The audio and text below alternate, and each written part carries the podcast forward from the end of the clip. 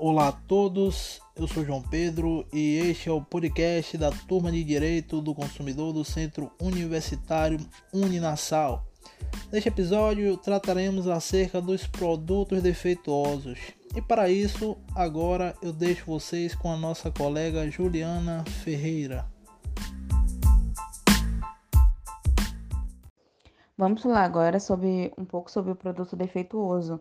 E o parágrafo 1 do artigo 12, ele menciona claramente que seria um produto defeituoso, ou seja, é quando o produto não oferece a segurança que dele legitimamente se espera, levando-se em conta sua apresentação, o uso e os riscos razoavelmente esperados, e também a época em que ele foi colocado em circulação.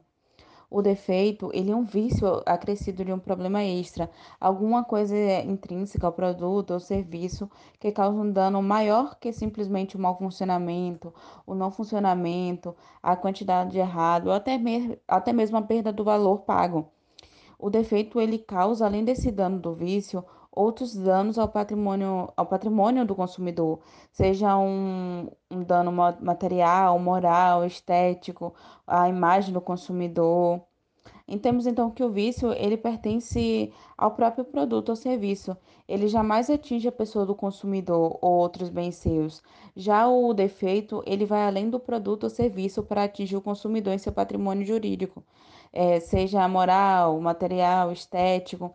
Por isso somente se fala propriamente em acidente e no caso acidente de consumo, na na hipótese de defeito, pois é aí que o consumidor é atingido. E de acordo com o artigo 26 do CDC, o consumidor ele tem 30 dias a contar da entrega para reclamar do defeito aparente, aquele que se constata facilmente no produto não durável, como por exemplo alimentos, bebidas, é, bem como 90 dias no caso de produto durável, é, como eletrodomésticos, é, móveis, entre outros.